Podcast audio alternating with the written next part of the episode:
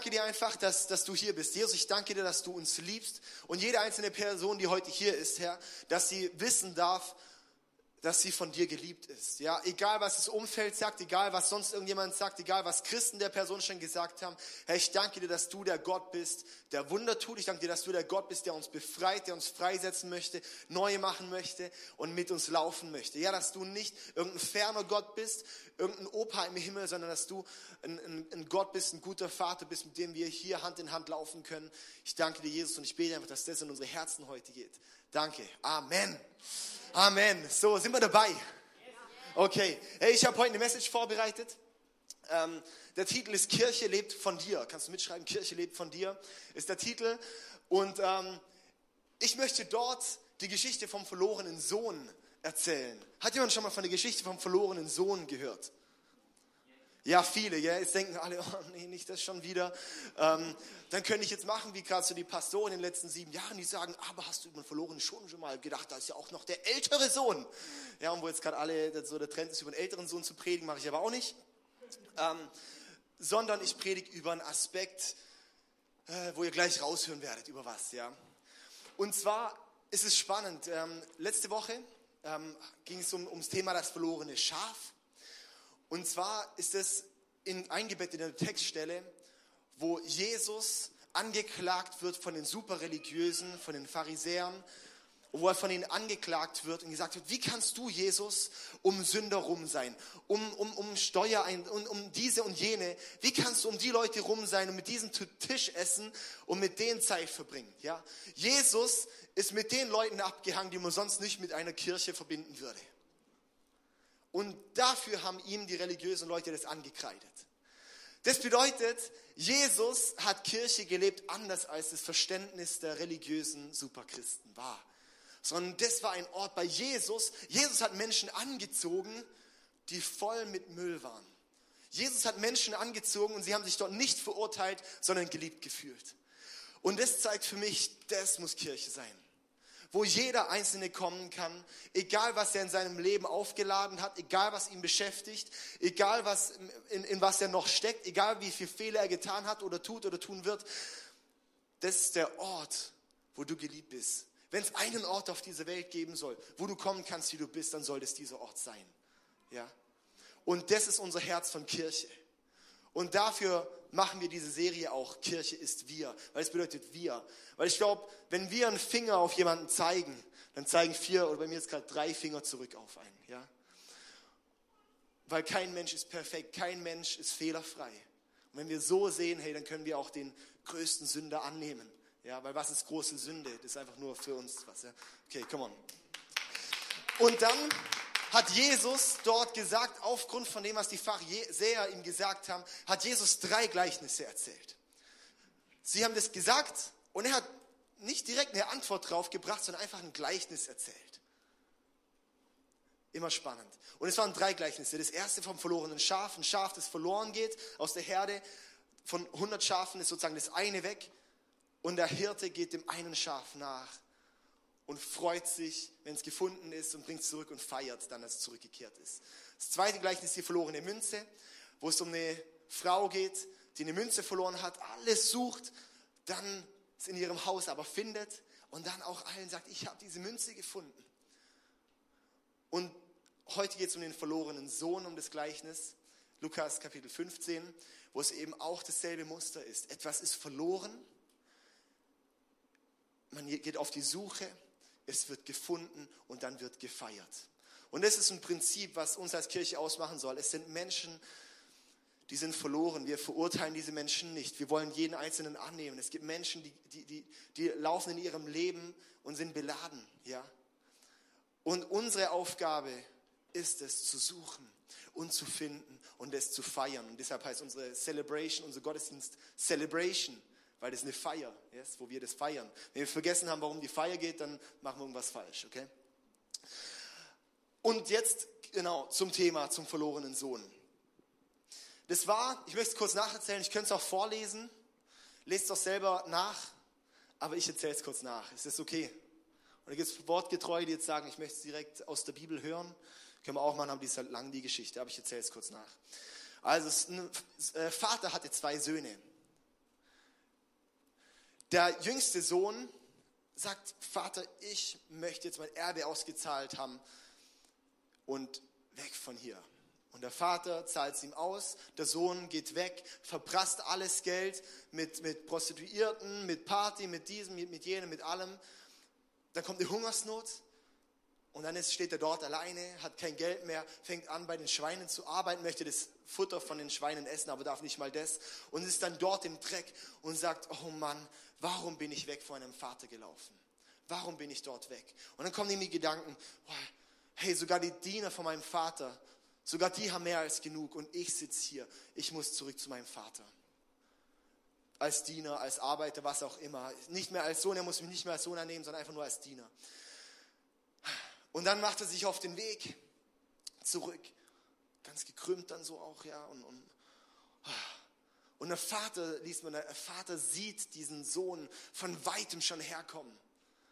Und im Judentum damals, da war das so, da sind Väter, da waren Männer, das war eine, du hast dich entblößt, wenn du als weiser Herr gerannt bist. Und dieser Vater, er sieht den Sohn und er fängt an zu rennen, diesem verlorenen Sohn entgegen und nimmt ihn in den Arm und freut sich, dass er zurückgekommen ist. Und dann sagt der Sohn, ja, ich möchte, ich bin zurück, aber ich möchte nur Diener sein und so weiter. Und der Vater sagt, nein, mein Sohn ist zurückgekehrt, hey, und jetzt rufe ich meine Diener, bringt das beste Kleid, bringt den schönsten Ring, bring, wir machen jetzt ein Fest, schlachtet das Mastkalb und es geht einfach ab, ja.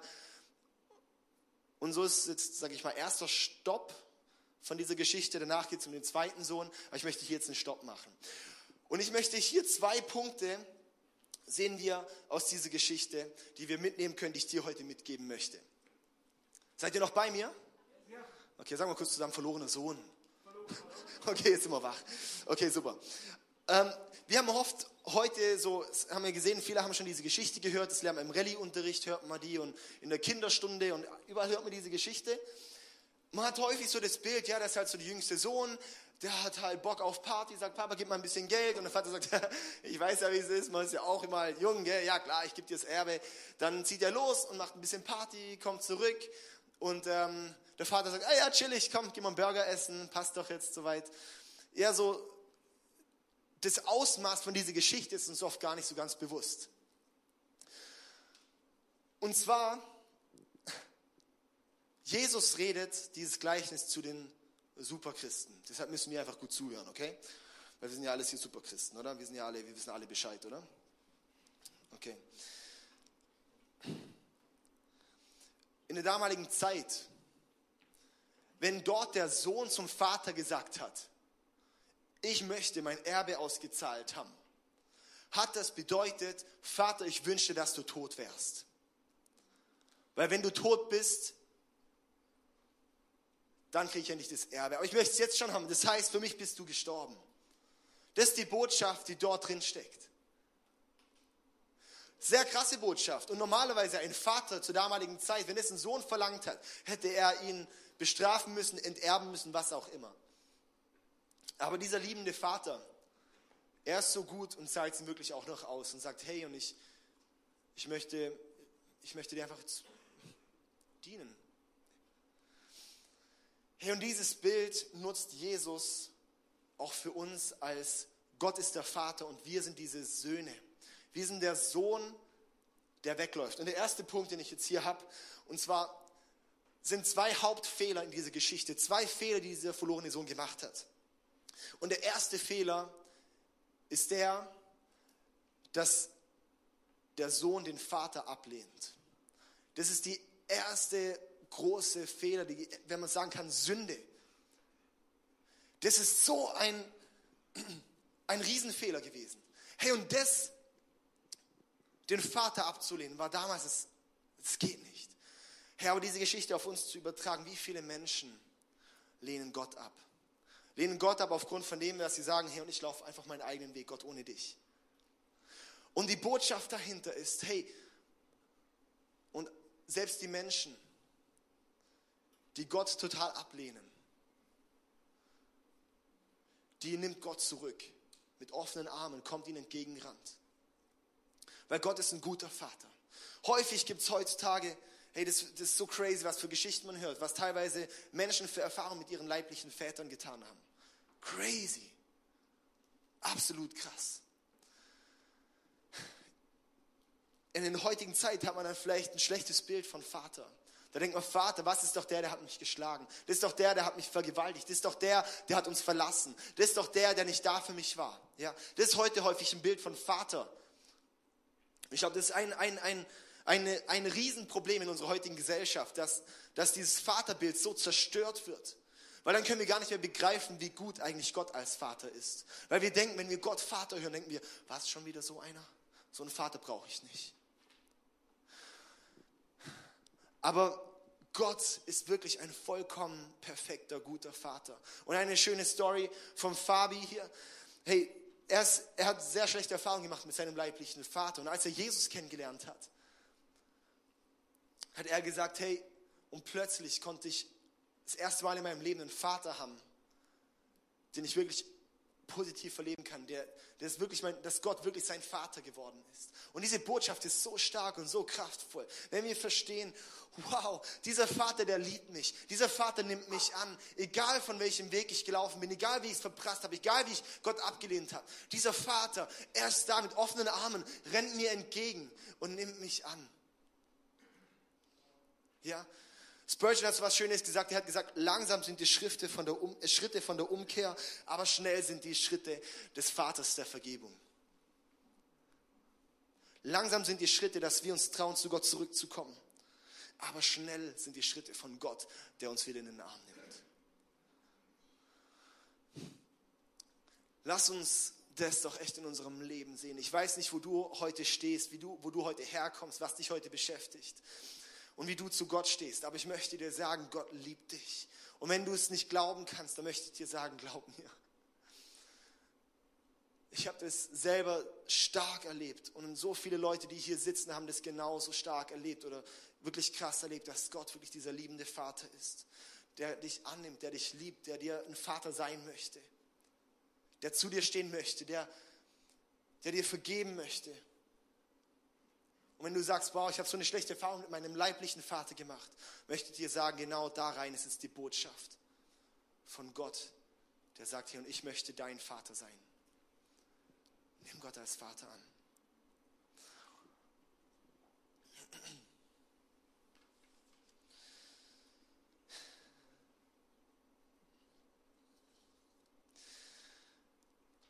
Yes. Sind wir dabei? Hey, ich, ich liebe das einfach. Das, das ist die, so eine kraftvolle Botschaft, wenn wir verstehen, wie gut der Vater ist. Dass er uns innerlich heilen möchte. Dass wir denken, oh, okay, ich komme halt zurück und ich bin einfach nur ein Knecht. Aber was sagt der Vater dann zu dem Sohn, der zurückkommt? Oh nein, legt ihm das schönste Gewand an. Er, mein Sohn war tot und er ist zurückgekommen. Wow hey, das ist eine Botschaft, die ist für dich. Das ist einfach eine Botschaft, die ist für dich. Okay, und jetzt zum Punkt, ähm, was diese Geschichte heute ein bisschen anders mal gestaltet, als man sonst das Thema verlorener Sohn kennt. Und zwar der zweite Fehler, den der Sohn getan hat, ist, er hat seine Ressourcen verprasst. Ressourcen verprassen. Und jetzt geht es ums Thema Ressourcen, Zeit, Geld, Gaben. Huh, was? Heute? Ich habe noch einen Freund dabei. Der war noch nie in der Kirche. Das gibt's doch nicht. David, drei Jahre predigst du nicht über das Thema und heute über das Thema. Möchte ich dir sagen, ja, hey, das ist wichtig, dass wir auch darüber reden. Weil es so ein wichtiges Thema. Geld regiert die Welt. Und ich sage auch eins, und wenn Gott ein guter Vater ist, hat er auch einen guten Plan für dich mit diesem Thema. Diese Welt ist so regiert von, von, von der Geldgier. Und Gott hat dort eine Botschaft rein. Und ist auch, wow, das ist amazing. Das ist ein wichtiges Thema. Und es ist auch meine Verantwortung da, auch das zu thematisieren. Gerade auch in diesem Thema Kirche ist wir, weil Kirche lebt von dir. Wow, was für ein Rhyme, man. Okay, also, sind wir dabei? Können wir uns, schnell wir uns mal an, hey, gehen wir mal. Also, oh, David, was kommt jetzt? Nee, hey, ich habe echt, das ist echt eine super gute Botschaft. Und zwar in der Bibel gibt es kein Thema, das mehr thematisiert wird als das Thema Finanzen. Glaube wird nicht mehr thematisiert, Gebet, Himmel, Hölle, was auch immer. Das Thema ist alles viel, viel weniger als das Thema Verwaltung, Haushalterschaft, mit Geld umzugehen. Crazy. Jetzt 2000 Stellen über Geld und das nächste dann mit 500 über Glaube. Das heißt, Gott hat einen Plan, Gott hat sich da was gedacht. Und weißt du warum? Weil wie viel nimmt dein, Glau dein Thema, dein Leben das Thema Glaube ein und wie viel nimmt dein Leben mit Geld ein? Ganze Bildungsweg, die ganzen Sorgen, keine Ahnung, acht Stunden vom Tag mindestens nimmt das Thema Geld ein. Ja? Und darum, das wusste auch Gott, darum hat er auch gesagt, hey, und darum ist wichtig, darüber zu reden, weil ich weiß, dieses Thema kann Menschen gefangen nehmen oder es kann Menschen freisetzen. Yes? Hey, und, und Gott hat da wirklich ein geniales Prinzip. Dieser Sohn, er hat gesagt, ich möchte dich, Vater, verlassen, weil ich möchte Geld haben. Er hat, es gibt so eine schöne Stelle in der Bibel auch, wo es heißt, ja, du kannst nicht zwei Herren dienen, entweder kannst du Gott oder dem Geld dienen. Oder dem Mammon dienen, das ist der Geist hinter dem Geld. Geld an für sich, der Schein selber ist ja neutral, oder? Das Geld selber ist neutral, das ist jetzt nicht gut oder böse. Aber wenn es eine Macht bekommt in meinem Leben, dann wird es entweder gut oder, oder böse. Ja? Dieser Macht kann man, es ist nicht sehr, sehr sinnvoll zu dienen. Und zwar sehen wir so, der, der verlorene Sohn, er ist, er ist weggegangen von dem Vater. Und es wird häufig sozusagen als Gesamtheit, als, als Sünde bezeichnet, sozusagen sich von Gott abzuwenden und selbstsüchtig zu werden. Das kann man als Sünde sagen. Sünde ist ja so ein veralteter Begriff. Da denkt man, Sünde, ja, das war doch damals da Fegefeuer und, und, und so, so Mittelalter und sowas, so ein Begriff. Aber Sünde kannst du ganz schlicht und einfach übersetzen als Selbstsucht oder Egoismus. Weil jede Sünde, jeden einzelnen Fehler, den du in deinem Leben tust, ist aus Egoismus oder aus Selbstsucht. Kannst du jedes einzelne Thema durchgehen. Wenn du eine Antwort hast, dann komm zu mir. Das wäre Hammer. Ich, will auch, ich will auch lernen, ja. Aber da bin ich echt zu einem Schluss gekommen. Dieses Thema und was wir in der Bibel sehen, Sünde ist Selbstsucht. Lass uns diesen Begriff ein bisschen modernisieren und ins Heute bringen. Selbstsucht, Egoismus, yes? Und wir sehen dort diese Selbstsucht. Er hat sozusagen einfach verprasst. Sünde gleich Selbstsucht gleich verprassen. Er hat es, was ihm eigentlich gegeben wurde, was ihm vom Vater geschenkt wurde, hat er verschwendet. Hat er einfach nur unnötig, unnötig verteilt, unnötig ausgegeben. Und das hat ihn in den Ruin getrieben.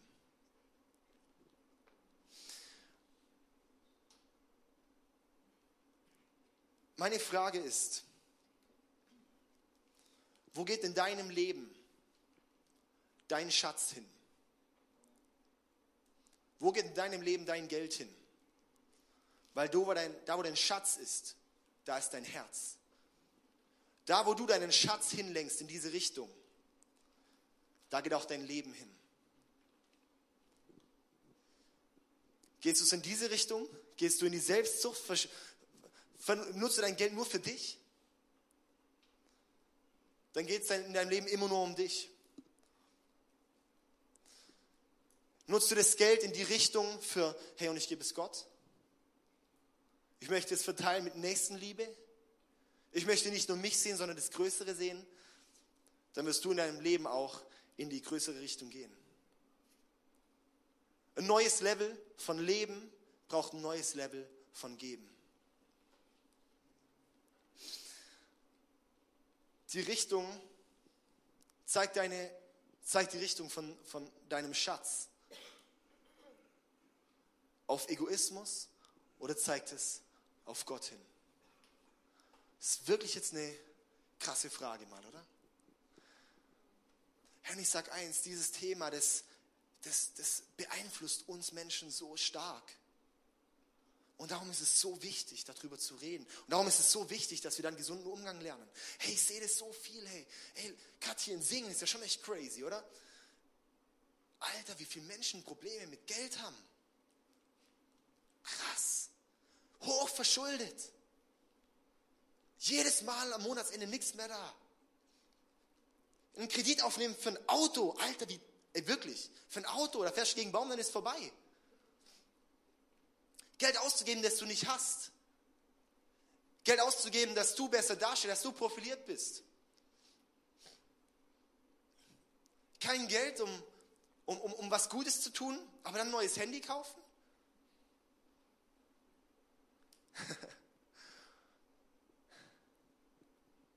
guckt mich echt an, hey, scheiße, gell?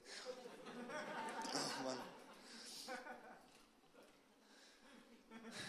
Hey, wer kann was dafür, dass er in Deutschland geboren ist? Oder dass, dass er hier jetzt gerade wohnt? Keine, oder? Amen? Nein, Spaß. Spaß. hey, wir können nichts dafür, dass wir hier geboren sind. Wir waren, Sarah und ich, wir waren eben letztes Jahr im Urlaub Südafrika, da gibt es Slums ohne Ende. Da sind, da, sind, da sind Menschen, die wachsen dort auf in einer Blechhütte. Und da ist ein enorm hoher Prozentteil unter dem Existenzminimum, unter einem Dollar oder Euro am Tag. Die Menschen können nichts dafür, dass sie dort sind. Und du kannst auch nichts dafür, dass du hier bist. Du kannst nichts dafür, dass, klar, du kannst dich anstrengen in der Schule oder sowas, ja, und für eine Ausbildung kämpfen und so. Aber was kannst du dafür, dass dir das vielleicht auch in deinem Hirn gegeben wurde, dass dein, dass dein Hirn das auffassen kann? Kannst du was dafür, dass deine Eltern dich vielleicht auch erzogen haben mit dem, mit dem Muster, dass du, dass Schule wichtig ist und Bildung wichtig ist? Da können wir selber nichts dafür. Das können wir sagen, das ist ein Geschenk von Gott, das ist wie ein Segen von Gott. Alles, was wir haben, das finde ich so schön, ja, auch so, so einen schönen Satz gehört. Alles Geld gehört Gott, weil du kannst da nichts dafür. Aber wenn es an dir vorbeifließt, darfst du es berühren und für dich einen Teil nutzen. Ja?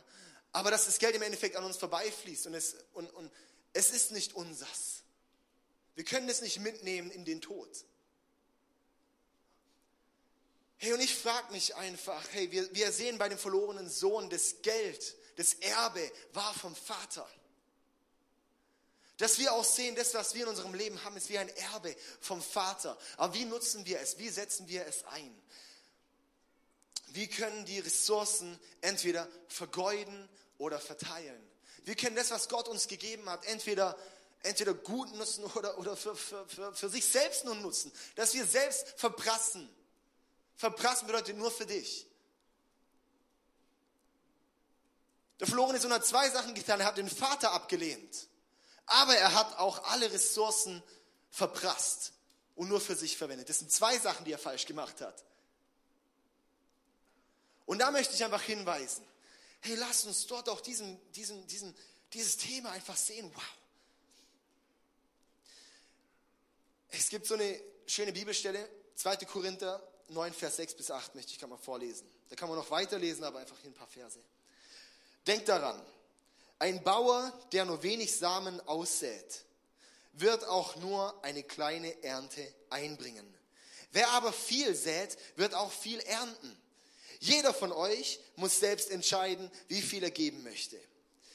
Gebt jedoch nicht widerwillig oder unter Zwang, denn Gott liebt den Menschen, der gerne gibt. Er wird euch großzügig mit allem versorgen, was ihr braucht. Ihr werdet haben, was ihr braucht. Und ihr werdet sogar noch etwas übrig halten, das ihr mit anderen teilen könnt. Amazing. Hey, aber ganz häufig, wenn wir, wenn wir, wenn wir Geld geben für was Gutes, wenn wir Geld in die, in die Kirche investieren, wenn wir Geld investieren für Menschen, die nicht genug haben, dann sehen wir das vielleicht häufig, als wir verschwenden Gold, äh, Geld. Ich habe jetzt hier einen Sack, das ist jetzt säen, ja. Wer sät, wird ernten. Was du säst, wirst, wirst du ernten. Wir können sagen, oh, ich, ich werfe es einfach nur weg. Das ist nur wegwerfen. Oder ich kann sagen, ich, das ist säen, was ich hier tue. Ich sähe etwas. Hey, und ich sag dir eins, geben ist nicht wegwerfen, sondern geben ist säen. Leute, wir säen dort etwas. Was passiert ist? Hier auf diesem wunderschönen Holzboden wird dann demnächst ein Getreideähre geboren werden. hey. Ah, herrlich. Hey Leute, lass es wirklich.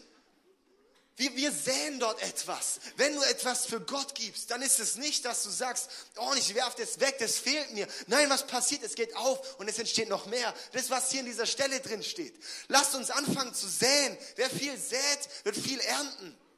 Ja?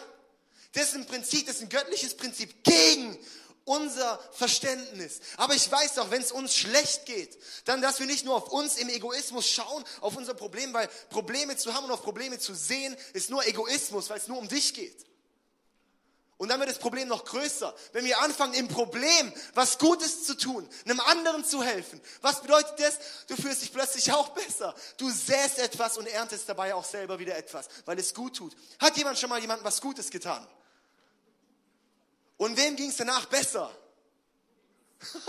Halleluja! Haben wir jetzt gerade hier den Beweis, oder? Wir säen, aber das ist nicht vergeuden, sondern das ist, wir, wir säen dort etwas und ernten etwas. Wow, nochmals, weil es so Spaß macht.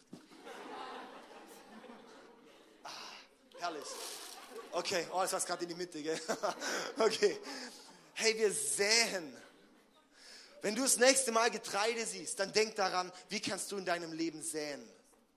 Wie kannst du in deinem Leben säen? Und hier steht sogar noch Love Your Neighbor drauf, ja, weil diese Bedeutung ist einfach so der Hammer. Weil es bedeutet, das ist das, was Jesus sagt, hey, liebe Gott und liebe deinen Nächsten wie dich selbst. Yes. Hey, und das ist auch was, wo ich einfach sehe, hey, wir, wenn wir, wenn wir Ressourcen zur Verfügung gestellt haben, wenn ich von Gott Geld zur Verfügung gestellt habe, dann ist die Frage, gehe ich damit nur für mich? Oder sage ich auch, hey und Gott, ich investiere auch einen Teil für dich? Weil wenn ich von Gott bekomme, dann ist es nur wertschätzend und ehrend, ihm auch was zurückzugeben. Hey, und das ist ein Prinzip, wir sind bei Kirche ist wir bei diesem Thema. Hey, und das Ganze hier wäre nicht möglich, wenn nicht Menschen hier säen würden. Das wäre nicht möglich, wenn Menschen hier nicht etwas reinsäen würden. Ich sag dir eins, den Euro, den du hier reingepflanzt hast, der ist aufgegangen, der hat sich jetzt schon ausgezahlt. Es hat sich jetzt schon rentiert. Eine Minute, die du hier reingesetzt hast, hat ein Stück dazu beigetragen, dass ein Leben von jemandem verändert wurde. Leute, das ist unsere Vision, das ist unser Wunsch, das ist das, was wir hier erleben. Und das ist eine Realität. Wow. Hey, und Kirche ist wir bedeutet wir gemeinsam. Wir möchten säen, dass hier Ernte sein kann. Dass hier geerntet werden kann. Was wäre möglich? Was wäre möglich, wenn jeder Einzelne säen würde? Kirche ist wir, wenn wir zusammen säen würden. Nicht nur eins, zwei, drei, vier, fünf, sondern hey, wir haben hier über 100 Leute heute drin. Stell dir mal vor, wenn, wenn jede Person 10 Euro im Monat säen würde, wären am Monatsende schon 1000 Euro zusammen. Krass, oder? Kirche ist wir. Jede einzelne Person macht einen Unterschied. Und in der Summe wird es groß.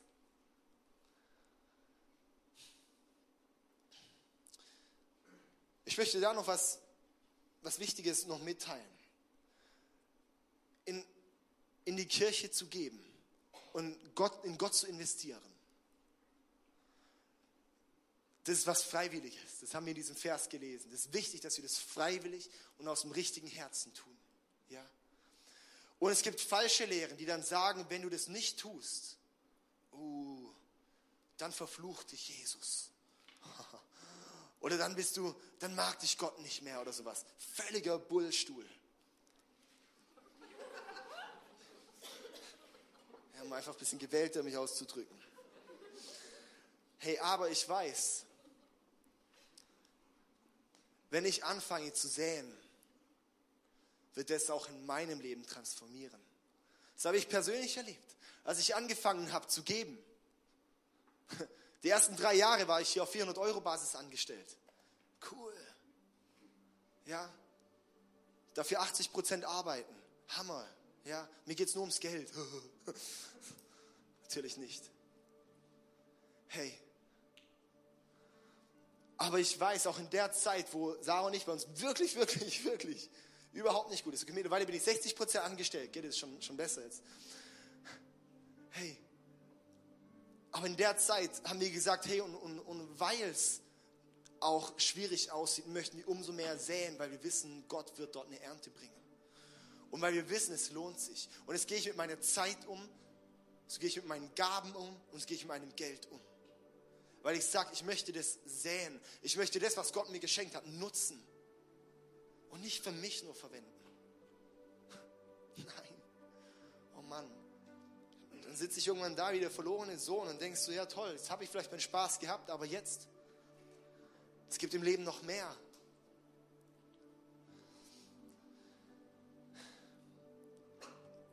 Hey, ich sehe das, wenn wir anfangen zu geben, das bringt Segen in unser Leben. Das bin ich der tiefen Überzeugung. Dass ich habe Geben bringt Wunder in unser Leben. Ich habe noch nie so viele Wunder gehört als über das Thema Geld. Wo wir Gott vertrauen mit dem Thema Geld.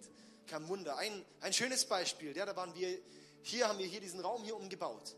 Und es war, wie gesagt, ja, 400 Euro Basis angestellt. Dann haben Sarah und ich gesagt, hey komm, okay, wir, wir, wir spenden 500 Euro rein. Wir hatten das wirklich nicht und haben gesagt, okay, vielleicht kriegt man das irgendwie, vielleicht kommen wir da irgendwie hin. Ja? Und dann haben gesagt, 500 Euro spenden wir da rein. Für uns eine große Summe damals, ja, ein Monatsgehalt. Und zwei Tage später ist bei uns im Briefkasten ein Kuvert mit 1000 Euro drin. Wenn wir säen, ich könnte wirklich persönlich in meinem Leben schon sicher jetzt 12, 13 Geschichten erzählen, wo ich das erlebt habe. Und hier können wahrscheinlich viele, viele, viele andere aufstehen, die sagen, die Woche, äh, die, die Wochen zwar mit der Helga geredet. Apropos noch herzlichen Glückwunsch zum Geburtstag. mit der Helga geredet. Sie hat auch Geschichten erzählt, hey, wie sie erlebt hat, wie Gott sie versorgt. Und versorgt hat in der Vergangenheit auch. Hey, das ist ein Thema. Wir glauben immer, dass Ressourcen begrenzt sind. Dass wir denken, oh, okay, der ist ein Topf. Und wenn der leer ist, ist er leer. Aber wir haben nicht verstanden, dass Gott die Quelle ist und dass Gott nicht leer geht. Und ich weiß auch, wenn wir geben, kommen Wunder. Aber dass uns auch bewusst ist, dass du vielleicht das Wunder bist. Irgendeine Person wird dieses Geld mir im Briefkasten geworfen haben. Diese Person war das Wunder von Gott. Ich möchte dich ermutigen, vielleicht bist du das Wunder. Hey, und das Spannende jetzt, der Sohn, er war dort bei diesen Schweinen, war dort im Stall. Boah, ich will auch was von diesem Zeug. Ja. Und er sitzt dort.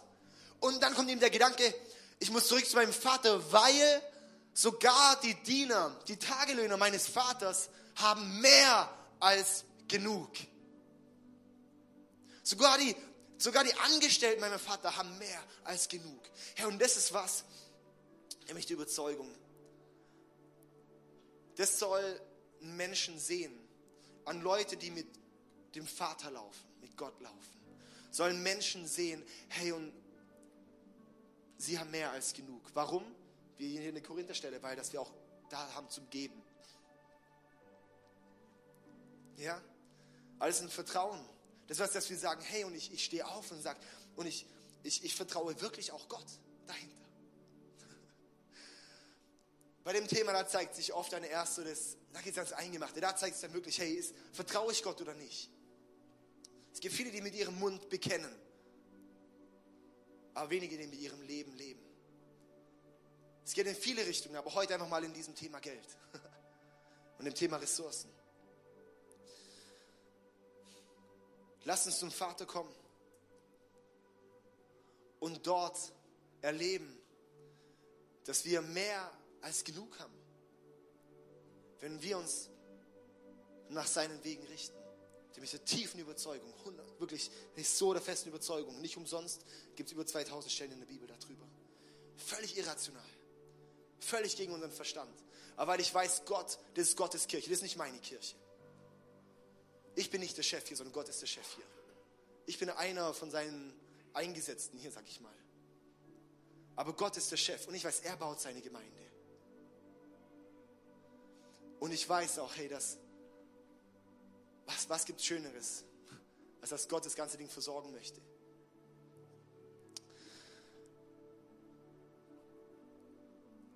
Der Sohn kommt dann zurück